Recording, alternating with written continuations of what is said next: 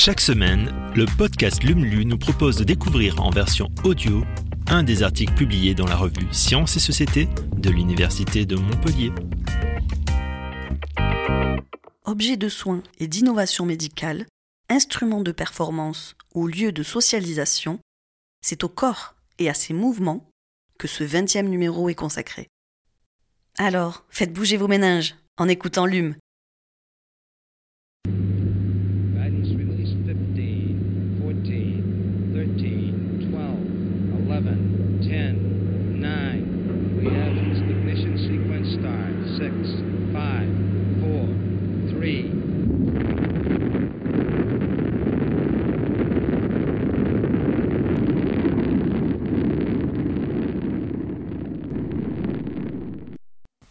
Sur Terre comme dans l'espace.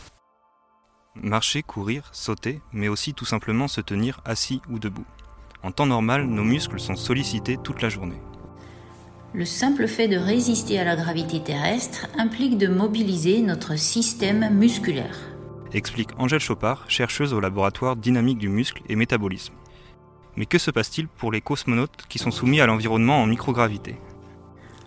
Leurs muscles sont drastiquement moins sollicités, surtout leurs muscles posturaux, et cette forme d'inactivité entraîne un déconditionnement général, en particulier de l'appareil locomoteur, qui se traduit au niveau musculaire principalement par une perte de force, une atrophie des cellules musculaires et une fatigabilité accrue.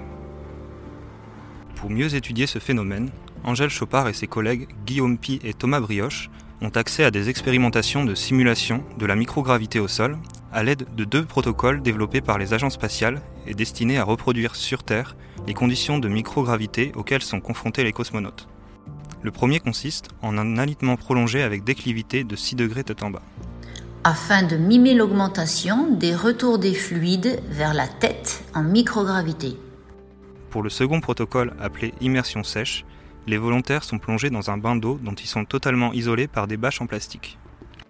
Ce modèle de flottaison provoque un déconditionnement plus rapide, de l'ordre de trois fois plus qu'en alitement simple. Pendant que leurs cobayes prennent leur mal en patience, les chercheurs les soumettent à des tests et prélèvements biologiques destinés à mesurer la réponse de leur organisme.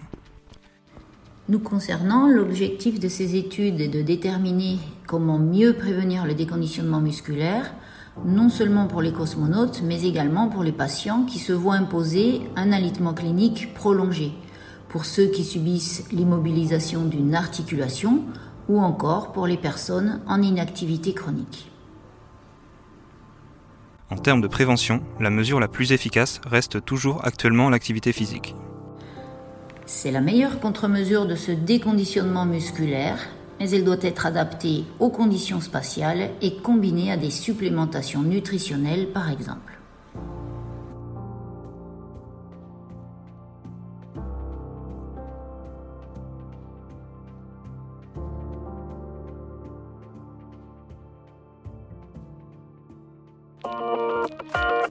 Merci d'avoir écouté ce nouvel épisode de LUMLU. Si vous le souhaitez, vous pouvez nous laisser un avis sur Apple Podcast ou sur Spotify. Et vous pouvez aussi le partager autour de vous.